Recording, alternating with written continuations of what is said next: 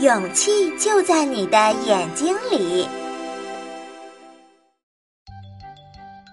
小姑娘点点只愿意在自家的院子里玩，伙伴们呀喊她出来做游戏，她却说：“做游戏可以，必须到我家的院子里。院子这么小，怎么做游戏呀？”点点呀，就一个人在院子里听小鸟唱歌，看蝴蝶跳舞。晚上，点点睡醒想上厕所，厕所黑黑的，他跑到妈妈的房间。妈妈，我要上厕所。妈妈很奇怪，上厕所自己去就是了。点点说。上厕所可以，必须妈妈和我一起上。点点回来，躺到床上，听到床头有声音，小心翼翼的打开灯，竟然是只小老鼠，正笑眯眯的望着自己呢。嗯，你好，我叫布迪。小老鼠很有礼貌。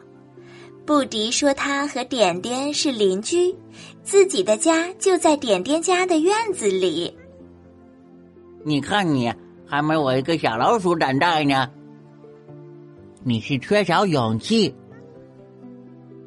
布迪呀，一本正经的分析着。勇气。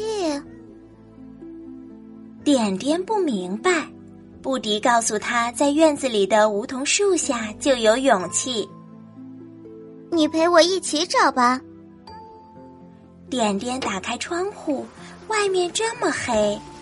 布迪一个劲儿的摇头。我陪你就找不到勇气了。点点想了想，自己不能连个小老鼠都不如，拍拍手，鼓鼓劲儿。穿上拖鞋出门了。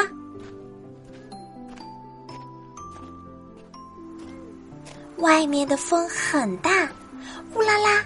点点被奇怪的声音吓了一跳，仔细一看，原来是风吹着妈妈晾的衣服的声音。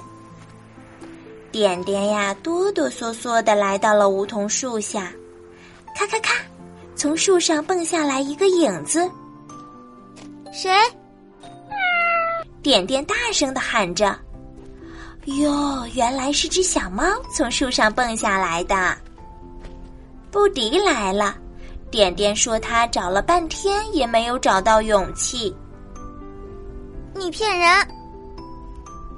布迪却笑嘻嘻的说：“你已经找到勇气了，勇气就在你的眼睛里。呵呵，刚才你一个人不是挺勇敢的吗？”点点望了望周围的月光。对啊，我是个勇敢的小姑娘。